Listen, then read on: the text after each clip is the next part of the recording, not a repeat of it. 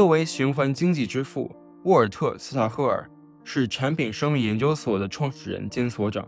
该研究所是欧洲历史上最悠久的致力于定制可持续性战略和政策的咨询公司。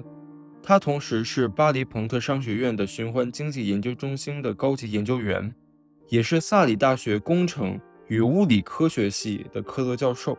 此外，他还是罗马俱乐部的正式会员。他被萨里大学和蒙特利尔大学授予荣誉博士学位，并荣获材料、矿物和采矿研究所2020年的桑顿奖章，并同时着有《循环经济用户指南》一书。Welcome to One Planet Podcast in the creative process. Well, thank you. It's a pleasure and a privilege to be here. So, we're so excited to speak with you today. We've been reading your book, The Circular Economy, a User's Guide, and you're recognized as one of the key people who formulated the whole concept of the circular economy. You coined the term cradle to cradle.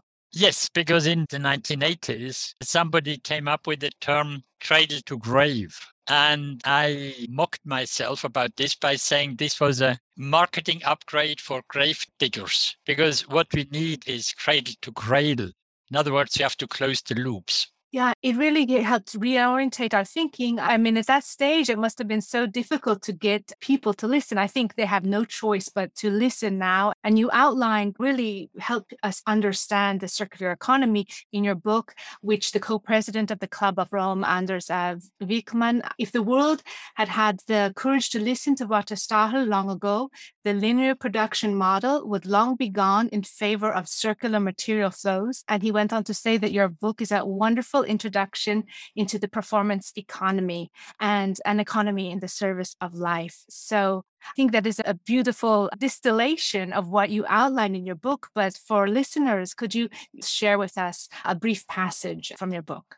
Well, yes, just to answer the quote you said from Anders, 1980s or end of 1970s, I did a study on preventing waste in the domain of products in for a German part of the German government. And then the objective from the experts was that you cannot prevent waste with products. You can only prevent waste in production. And so you can see that was what 30 years ago, the focus was still on production and people simply ignored the use phase of products, of goods. Now, the problem we face today is that the circular economy evolves through two major shifts from necessity to solution of last resort. That's the first one, and to default option. Now, the solution of last resort is when we drown in waste, and then we have to find ways out. The default option has to be built on a more philosophical motivation. And uh, Antoine de Saint-Exupéry, the French poet and aviator, very nicely said this in his unfinished book, Citadel.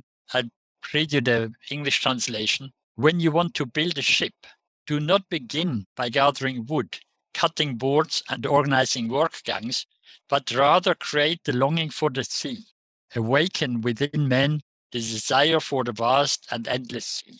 And I think this is what we are failing today in the discussion about sustainability, about climate change, we look for measures, we look for tools, we look mm. for all kind of mechanical things, but we do not give people the longing to become sustainable, to change to a more sustainable lifestyle.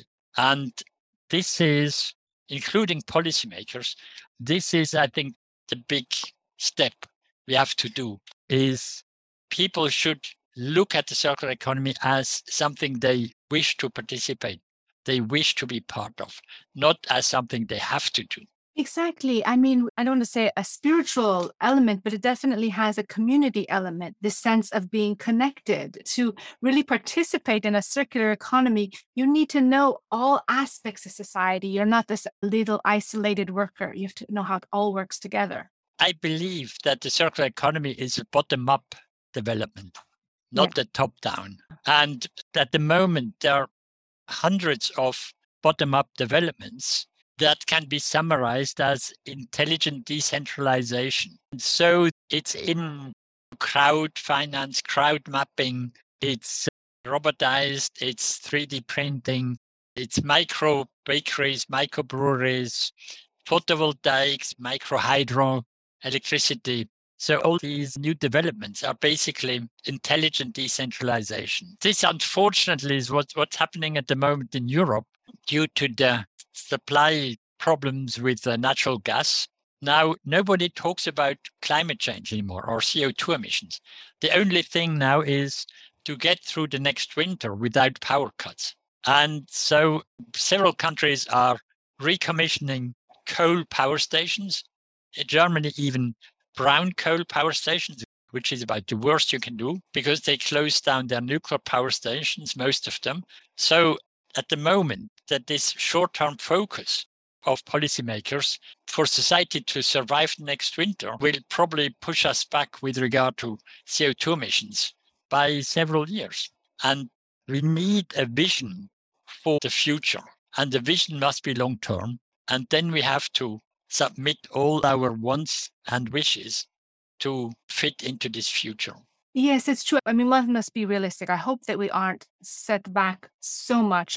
People always think about their immediate needs. I remember having a conversation with Pino right at the beginning of the DG of Energy, as you know, the European Commission, right at the beginning of the war in Ukraine. And saying that seeing the positive in terms of it makes us accelerate those transitions. I mean, Yes.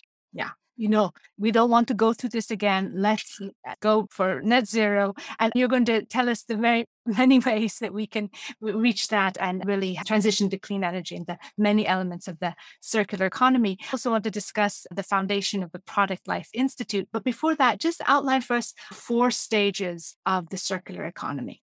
Yes, it's a good question. The circularity, of course, has existed in nature for a long time. Actually, nature circularity is by evolution.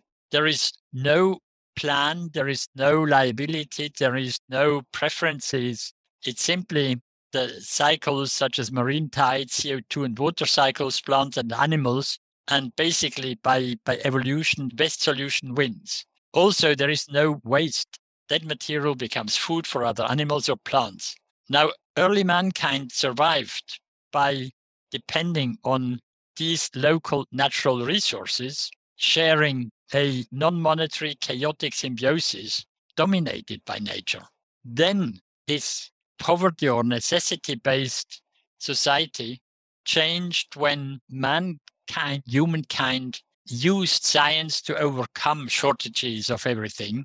In other words, the Anthropocene with nuclear energy, petrochemicals, metal alloys, we became independent from nature, but we overlooked the fact that these new man made anthropogenic resources or synthetic resources were unknown to nature, so nature could not deal with it. And that means that we, mankind, has to take responsibility for it.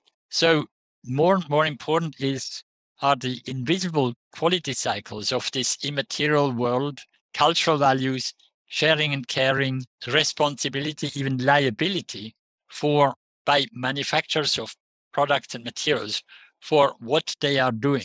Because we have to get away from this liability, uh, legacy waste of the Anthropocene.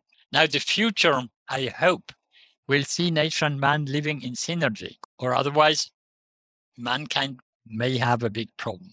And synergy means that in the future, we need intelligent solutions. That means we need circular sciences, we need circular energy, we need circular chemistry, circular metallurgy, so that we really close the value that the loops, the material and object loops, and we have to make what we have, we have to make it last. On a personal level, I always tell people enjoy. We have to learn to enjoy the use of the belongings we have and take care of them. So instead of replacing something, if the manufacturer tells, it, tells you we have a better, better, bigger, faster, safer, greener smartphone or car, we have to resist and say, no, I have a car or I have a smartphone. It fits my purpose. So you may have a better one, but the one I have is sufficient. And this is fighting against this marketing push from manufacturers, especially for young people, is a very tough fight. Yes, the irresistible newness and novelty that our whole capitalist system is founded upon. I don't want to sidetrack from your main projects, but I believe you really are one for reusing and repairing. I believe uh, you really kept your 1969 car going for how many years? Actually, I have two two cars from 1969 at Toyota, which I've now given to my younger son and the Jaguar. And of course, both of these cars were never produced to last that long. So the service life extension or product life extension comes from caring for your belongings and from finding people who can repair it, who can remanufacture components, who can help you. And that needs conviction because the easy solution would be to well get rid of it because I mean, why should you spend time on finding somebody to repair a carburetor or something like this. But it's the same for clocks, it's the same for computers. Whenever something breaks down, we should take it the same time that we it took us to buy something, we should try to either give it away to somebody who can use it or have it repaired so we can continue to use it.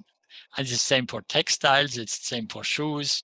But of course, that also cuts out fashion. I basically reduce the goods to their function. And I don't care if my whatever is out of fashion, because normally 20 years later in clothing, the fashion comes back. Suddenly you're back in fashion. And with things like cars, especially cars visible objects, a 50 year old object is something that everybody would like to have. But people don't realize you can't buy a 50 year old car. the only way you can produce it is by looking after the cars you have and then wait for, for a few decades until it reaches a mature age. But now, anybody who sees, especially young people, when they see my son who is 35 with his 52 year old Toyota, that is an absolute, he's the king of the road. I mean, people can't believe that this car is still working and I don't know the exact, I mean, in terms of carbon footprint and stuff, I'm also oh, curious about that. And in getting rid of it. Well, getting rid of it is the carbon footprint of a car is mainly in the manufacturing. If you do it through dismantling, it's very labor intensive. So it's very expensive. If you put it in a shredder, then you lose all the value of the material that went into the car. The use phase is basically dealt with by driving as little as possible. Because you, if you do the calculation, producing a new modern car takes about four tons of oil equivalent. So if you drive your car for, let's say, 300,000 kilometers, then after 300,000 kilometers, you actually reach the break even point where your car starts to use, produce more CO2 than if you had bought a new one. But of course, if you drive 300,000 kilometers in a year, which taxi driver, for example, then it makes sense to either upgrade, technologically upgrade the car. You can change the engine. If you have a diesel engine, you can change that for compressed natural gas. That is done. All the taxis in Tokyo or in Dublin are converted diesel to LNG cars. So we can do it. But why should you do it? It's, it's again, who tells you you can do it? And then you have to motivate yourself to do it. So the, it's the same thing. We have the solutions, but we cannot know of all the available solutions. And even if we know about them, how can we know who can do it, how much it will cost, and in the long term, what's in it for me? Because that's basically the question we always have to ask. And so you touched on there, we're facing resource scarcity and resources have not been ethically priced. We have to really consider what those true costs are. Can you describe the founding of the Product Life Institute and how you work with different economic actors to bring about those changes in our economy and in society? Well, by training, I'm an architect, not an economist. And I work for an American research foundation in the 1970s.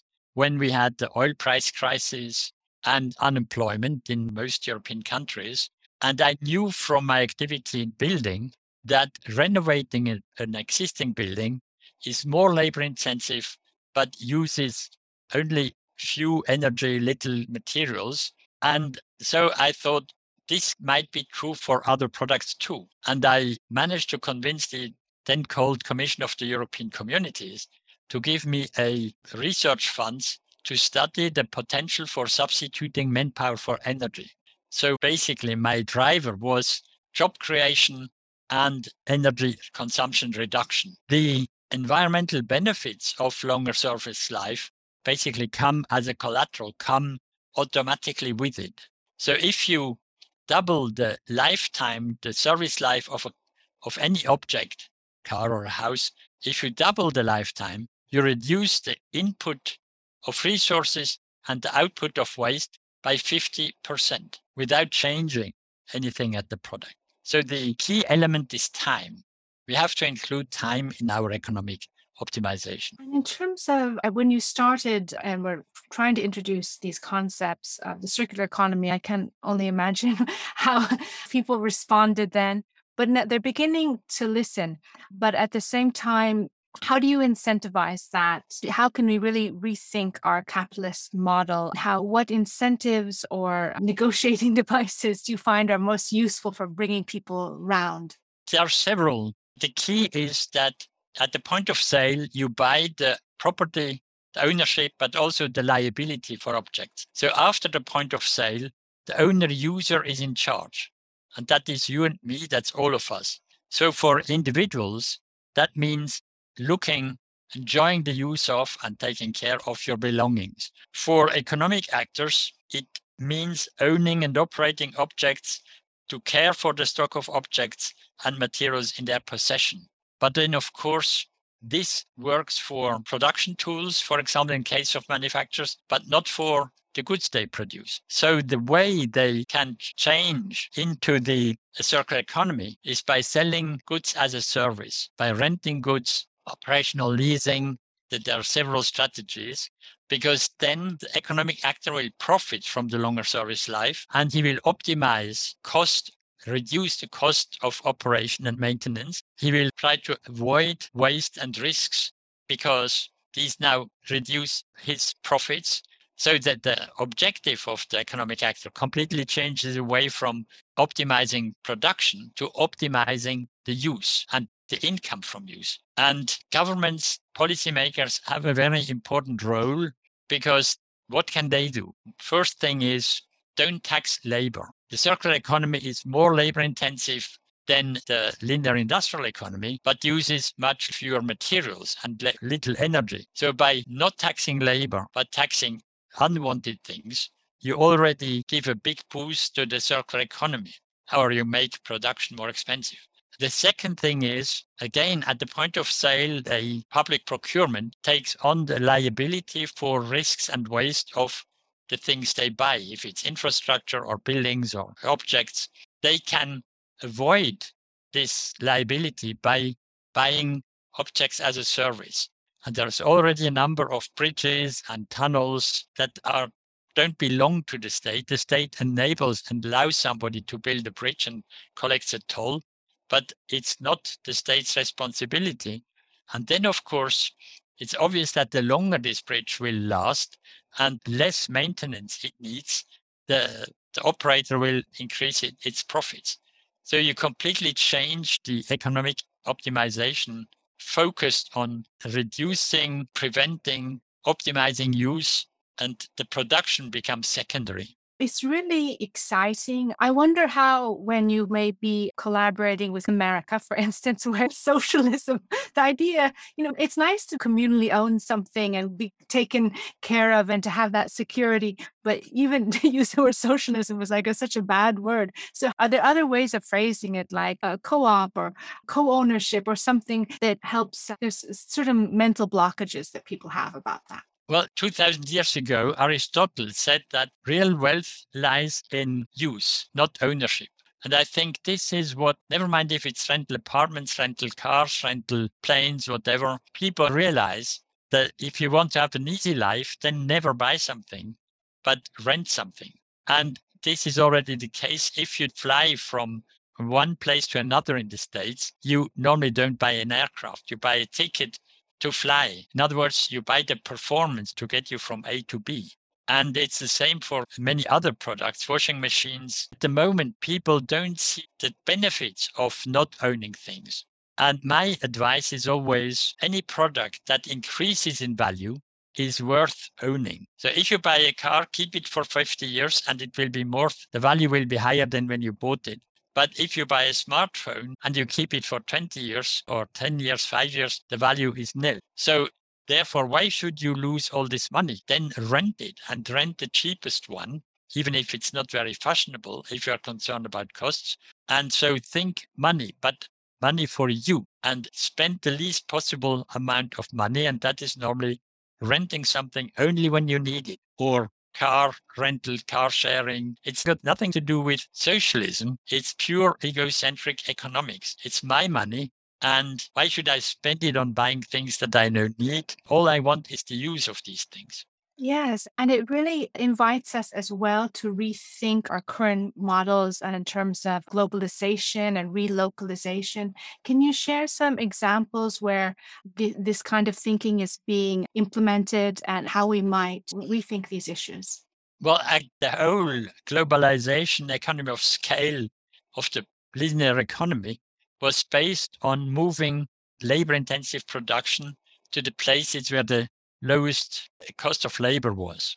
Now, with robots, it has completely changed, but it hasn't hit most manufacturers yet. Robots, a certain type of robots cost the same thing in Asia or the US or in Europe.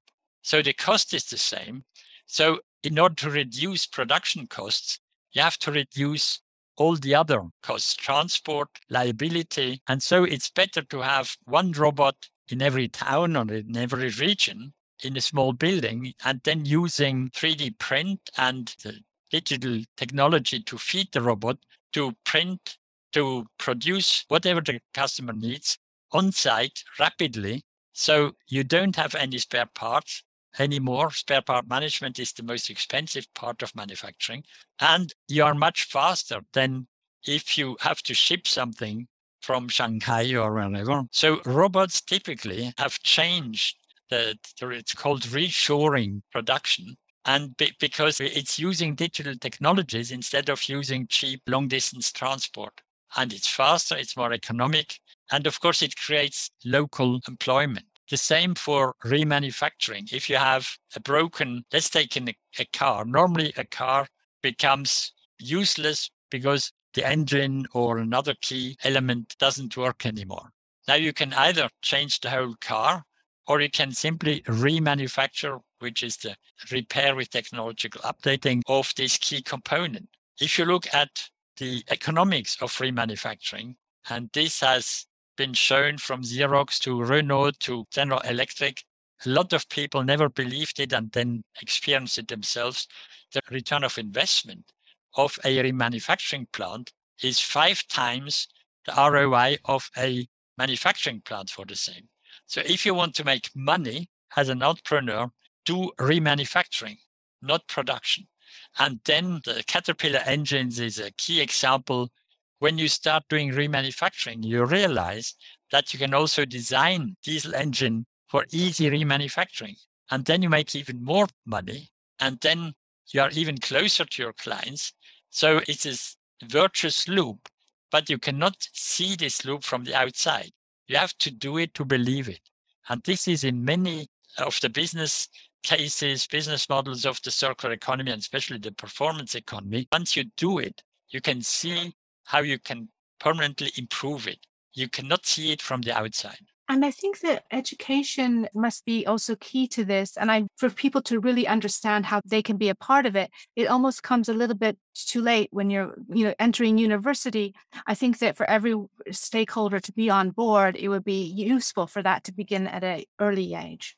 On a macro level, people is a renewable resource. It doesn't grow on trees, but it is a renewable resource. And it's the only resource with a qualitative edge. We can actually greatly improve it by education, vocational training. And if we don't use it, these skills will rapidly degrade.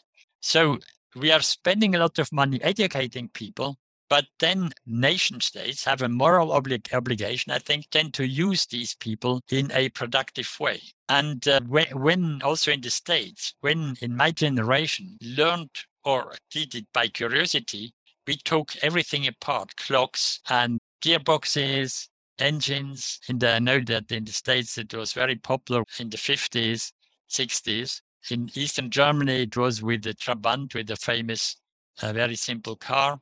And now with the electronics, these do it yourself skills have been largely lost because electromechanical things you can repair yourself or easily find somebody to do it.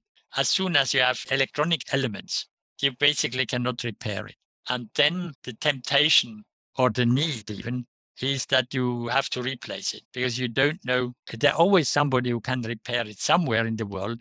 Ask Kyle from iFixit.com. But it needs an additional effort. It needs engaging yourself, motivating yourself. Throwing it away is the easiest for the owner user, the easiest way to solve the problem and buying a new one. Hello, my name is Yansong Li. I am a geography PhD student at the University of California, Davis, and I'm also a sustainable podcast producer for the creative process. As someone interested in sustainability, it is an honor to listen to this fantastic exchange of ideas from Mr. Walter Stahel, one of the earliest pioneers in formulating the circular economy. With social and environmental degradation being the most critical challenge of the 21st century, a circular economy will surely be one of the key components to our solution. There are a few critical points in this exchange that I found to be most interesting. For instance, when discussing the circular economy, many debates that I have heard are geared towards the disposal of a product, and great efforts are put into recycling and recapturing the resources embedded within the waste. However, Mr. Stahel refocuses on the importance of the use of a product in a circular system and emphasized meeting people's need for the use of a product than the ownership of the product itself. A good example of this mentality can be found in many renting services, such as bike sharing. Through these services, the focus turns to fulfilling people's need rather than want of ownership, thus reducing demand and the environmental impact that comes with it. This focus on leasing and sharing speaks to a more significant issue in our consumer society. As mentioned during the discussion, the want for constant new product is very much conditioned into our social consciousness. Part of the solution to this problem is, of course, the education of the society. However, this transition of social consciousness must be supported with the necessary circular infrastructure, such as readily available repair shops and the renting services providers mentioned above. However, it may be essential to consider this business model's social implications. If people are mainly renting and sharing through a few large conglomerates, then the socioeconomic inequities of our time will persist. To avoid this outcome, the new sharing of services that will support a sustainable and circular economic system, all these new ideas speak to more than just simple technical problems, but rather a social transition, a new way to organize the production, distribution, use, and circulation of goods and services within a society. Yet, when looking at the literature on the circular economy, it is not hard to see that it has been depoliticized, and social aspects are not frequently discussed. Many of circular economy's ideas operates more like tools within a pre-existing social and economic system rather than a new comprehensive system in of itself. Maybe it is time to reconsider circular economy's social, economic, and political implications, and to move beyond simple life cycle assessment and environmental impact reports, and into the realm like social and economic justice. Now, let us go back to the interview. Thank you for sharing your ideas with us, Mr. Stahel. They're really interesting. And one topic that always come up when I'm talking to my friend about circular economy is the importance of sustainable energy, because it is impossible to build a truly circular and regenerative economy without transitioning to a net zero energy system. However, the means that we generate renewable energy, such as solar PV cells and wind turbines, are also built on a linear system. So, how should we make a transition to a circular renewable energy system? Well, the problem is energy is only one thing. What we really we have to solve three problems. We have to create a low waste society through incentives to change individual behavior from consumer to user through loss and waste prevention, intelligent resource management. We also have to create a low carbon society by preserving the water, electricity, CO2 emissions embodied in physical assets or through innovation in green electricity and circular energy. And the third challenge, which is probably the biggest, we have to change, we have to create a low anthropogenic mass society by preserving these existing stocks of infrastructure, buildings, equipment, vehicles, and objects. The only strategy I know that can fulfill these three challenges is a circular industrial economy. Now, the last point, the low anthropogenic mass society, is simply because some years ago, the rapidly growing anthropogenic mass has become bigger than the world biomass. And that, of course, means we are destroying the biomass because we have a limited planet and we are destroying biodiversity and replacing it with synthetic man made materials and objects. And this, in the long term, means we are killing ourselves. So we have to stop producing anthropogenic mass, except in countries that don't have yet a, a uh, sufficient infrastructures for education, health, living, sufficient food to feed the population. But it's very difficult to reduce, to convince even governments that they should stop producing new motorways and find better ways to use the existing motorways or airports or whatever. The energy question, there is the trick to green energy is green hydrogen. But to produce green hydrogen, you need green electricity, which can be nuclear or hydro or solar or wind power. So the key is really the sustainable electricity that then allows us to produce green hydrogen because water, the other component is the world consists to 90, 70% of water, the planet surface. So there's no nowhere there's a shortage of water. And for example, in steel making, we can replace coke, the iron making, by hydrogen. But we and also in steel recycling, we can use electric arc furnaces, which so we can need the green electricity. And steel is really the key material because every product either uses steel or is made on equipment made of steel. So if we don't manage the transition to green steel, we shall never have green objects or a green industrial economy. Concrete and asphalt are the other two massive material consumption units and waste elements. These are more difficult because it's more difficult to reuse these ceramic uh, elements. And I came about a few articles that discuss some of the potential loopholes within circular economy, and one of which focuses on a circular economy rebound effect. I wonder if you have noticed any of these side effects, and in your opinion, how should we compensate for them? Well, I know the rebound effect is often quoted, but let's take photovoltaic panels. You want to put photovoltaic panels on your roof to save electricity costs. Well, first you have to pay the initial cost. So the rebound effect comes after 15 or 20 years. But for the first 15 or 20 years, you, you will have more capital costs to compensate for the electricity costs that you save. And only after that time, you actually have a rebound effect. And of course, it's the same with a refrigerator or energy saving car. And you first have to spend money there are very few cases nowadays where rebound effect comes from lower costs of electricity or lower costs of food, lower costs of whatever product. At the moment, material prices since 1900, commodity prices have gone up and up. Now in Europe, with the crisis, the, the Ukraine, Ukrainian war problems, everything is going up. The house prices, the electricity prices, food prices, fuel prices, and so the problem is certainly that today, for many people, they are forced or they apply the circular economy not to save money, but simply because they can no longer afford to buy new things. Or, for example, buy good food. They have to buy the cheapest things. So we don't have the rebound effect. We have the effect that our quality of life is going down because for many people in Europe, because they can no longer afford to buy quality items. And I want to go back to something that you had mentioned before new technologies and 3D printing and machine learning and AI. How can these technologies be used to harness managing the waste and transitioning to a circular economy, not just in, in terms of fabrication, but AI is good for counting things rapidly and assessing, making sure that it's well managed, like a kind of governance?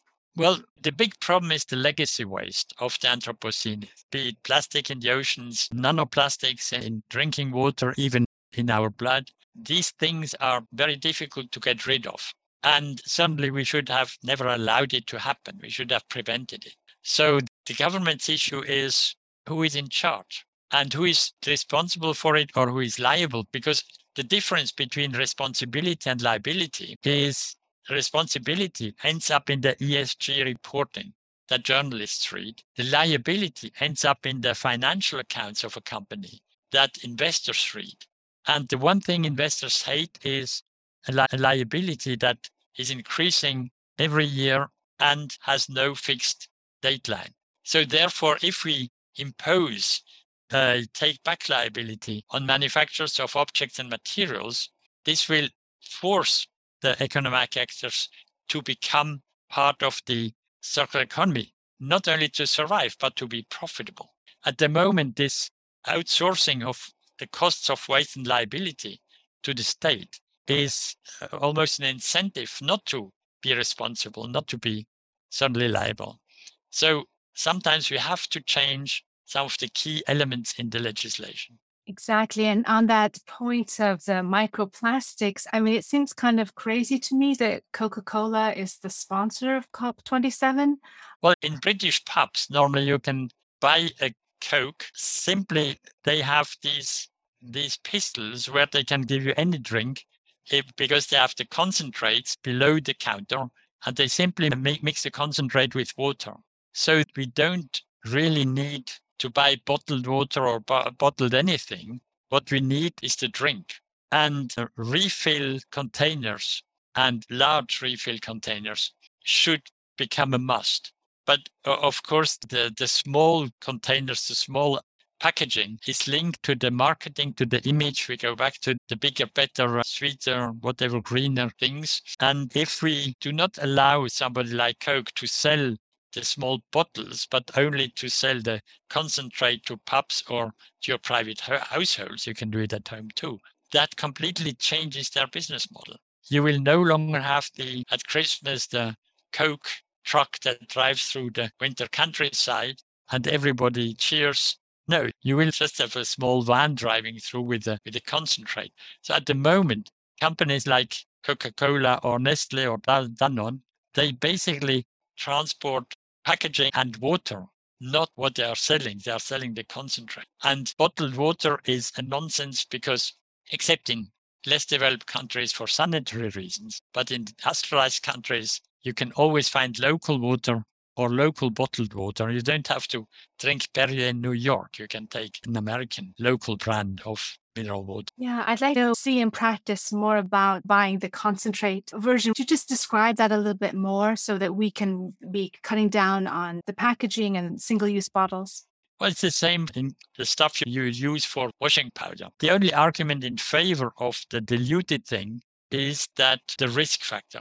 If you have concentrated things, you have to have a better supervision because if anybody drinks the concentrate without diluting it, it can cause harm. The same with washing powder, concentrates. So the easy way to escape these risks is to dilute everything to a level where you drink it without the thing killing you. So it's partly producer liability. It's also partly if you buy a five gallon drink or a one gallon whiskey bottle or bourbon, whatever, or washing liquid detergent, then you have the feeling that you you get a lot of stuff for your money. If you buy a concentrate that is a tenth of that volume for the same price, you have the feeling that you are take, being taken for a ride. And so it's it's again the, the consumer the buyer that has to learn that has to see what use value he gets out of the concentrate or the diluted thing and not be cheated with the fact that you get more for the same amount of money if you buy the diluted thing rather than the concentrate. You have already touched on some aspects to my next question, but it's just that when I am researching circular economy, a lot of the focus are around technical innovations. But we shouldn't also lose sight on the necessary social innovations that are required to help build a circular economy. So, in your opinion, what are some of these social innovations that we should prioritize? The, the social innovation we need is in Europe, we have repair cafes. In other words, it's the circular society. It's the non-monetary side of the circularity. And swap, where you can change clothing, tools you can lend to your neighbors, you can share them. You may need some social control, but basically, we should give the same access to the goods, to the objects for everybody. But that also needs that people have to reduce their needs, not, not the wants. The needs we have to make sure everybody can fulfill.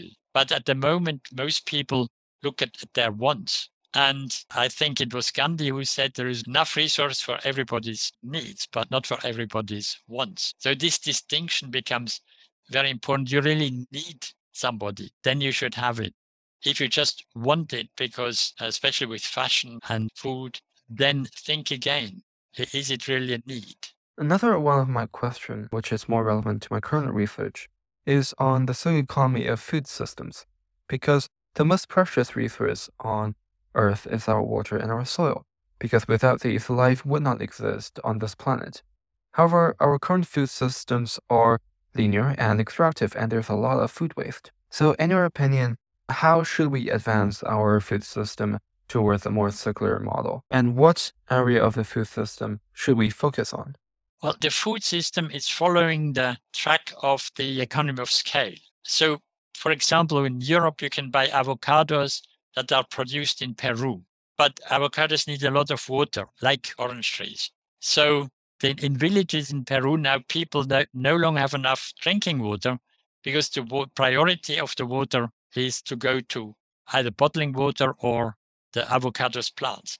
So we should give up this nonsense because then, of course, these avocados are travel 20,000 miles, 20,000 kilometers to come to Europe. So we should try to produce also food wise everything we need as locally as possible. And that also means that we may no longer get strawberries at Christmas or in South America, strawberries in, in July. So again, what do we really need to live? The quality of life. And very often, re- reduce, renounce, reuse are the key strategies of the circular economy. Renounce, reduce, reuse. During one of our previous episodes with the Degrowth Organization, we also talk about circular economy and we attribute this need for constantly new product to a growth focused economic system. But um, there are currently a lot of enthusiasm around constructing a post growth economic system. So, in your opinion, how does circular economy fit into this conversation? The circular economy is maintaining values and purity of materials, functionality of objects. So it's managing stocks. And the, the growth element is, is a flow element. We basically, when the economy grows, we think we are better off. When the economy shrinks, then we have a disaster. But we should measure the, the wealth. We should measure the stocks. So in other words, if the stocks increase of natural capital or manufactured capital, whatever, cultural capital, if the national stocks increase, then we are better off. Then we have growth, even without a resource consumption. If the stocks decrease, despite big production flow, then we are getting poorer. And in many areas today, we have in many economic areas we have growth in the production but if you look at the the wealth at the stocks then we are actually getting poorer through this production yes and what does the circular economy mean for developing countries and how is that modified and adapted to their economies developing countries and that is a very important thing if you look at co2 emissions the global CO2 emissions should go down to zero growth or to zero, full stop. But that means that the developed countries, the industrialized countries, have to go not to 1990 levels, has to go to 1950 levels because we must leave the developing countries space to build the necessary infrastructure to increase their quality of life, education, health, mobility, all these things. And the circular economy, many regions in less developed countries actually already have a circular economy, but it's a circular economy of scarcity, poverty, and therefore people don't see it and people hate it. So we have to give these people the opportunity to develop to at least to a level where they can cover their needs. But then we have to convince ourselves and them that to limit their wants. But all countries should be able to cover their needs. And for that, in less developed countries, they will have to build infrastructure, buildings, food systems, storage, all these things. So the less developed countries need to develop, they need growth. But that means that the developed, the industrialized countries have to drastically reduce their flows of production and resource consumption. Yes, and we've been discussing these broad frameworks and the evolutions that need to take place. Could you discuss a bit of the specifics about the organizations that you've worked with, the Ellen MacArthur Foundation or the European Commission, the Geneva Association, and how do you move those ideas forward through those organizations? Well, the, the problem is to within these organizations normally are teaching the converted. So the problem is how do you carry it outside? And carrying outside basically means education, teaching, conferences, publications, and then reaching the people concerned. That's the big, also with sustainable finance. At the moment, if you look at impact financing, anybody who has not invested money in the oil or energy business or the weapon business is losing out. So we have to basically also reverse the economy so that investing in stocks, investing in operation maintenance activities and service activities becomes more profitable than investing in resource consumption or production flows. But that is a huge problem. And uh, I don't know if we will ever get there because at the moment we are running a race against the climate change with the permafrost defrosting with wildfires in all countries. All these things produce a lot of methane in the case of the tundra defrosting or CO2 emissions in the case of wildfires. And I think the global warming will soon take on a life of its own. And of course, then we have a real problem. But there's still time, but we are running out of time. So it becomes this urgency becomes very important. And I'm not sure if the next COP meeting will be able to even just convince the participating governments of this urgency. Let's forget any excuses. We now have to switch. We have to change. Yes, I, and looking to COP27, what are some of those, you know, most urgent priorities? Because you have to just cling on to the ones that we have to do now. Absolutely, and that means for industrialized countries, we will have to make sacrifices. We will have to give up part of our lifestyle, our consumption, going on holidays at the other side of the world for two or three days. Of course, the productive side is looking for other solutions such as synfuels, new low carbon fuels. But the problem is we have to renounce, we have to reduce and make use of what we have rather than keep on producing new stuff to replace existing stuff. Well, we have to sacrifice this. I think we cannot delay that. But I like it also when it's also framed in a, a positive light and right in, you know, Switzerland where you are, there's we spoke with Bertrand Picard and the Solar Impulse Foundation. And I love to hear about all those solutions that can maybe bring people on board who, uh, in a less, they don't have to feel there's a sacrifice. They can see the positivity.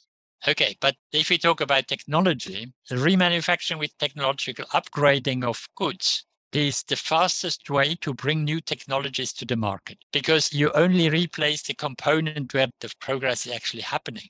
Whereas we need these lighthouse elements like solar impulse, but in the next 20 years, they will not solve our problems. Exactly. We have to be judicious. We have to enjoy life. I love the Product Life Institute, but there is life and there is product. We focus on the life. We don't need so many products. Absolutely. so, as you think about the future and the kind of planet that we're leaving the next generation, who for you have been some important teachers or life lessons, and what would you like young people to know, preserve, and remember? That is the most difficult question because it's basically the young people that decide what they want. In parts of Europe, now the young people, for example, some people no longer have a smartphone because they say no Nokia is completely sufficient for phones. And if I want to go on the internet, I use a tablet or a computer. So if the young generation can really see what they need and not what they want, also with, regard to clothing, and then we have a chance, they have a chance to create their own future.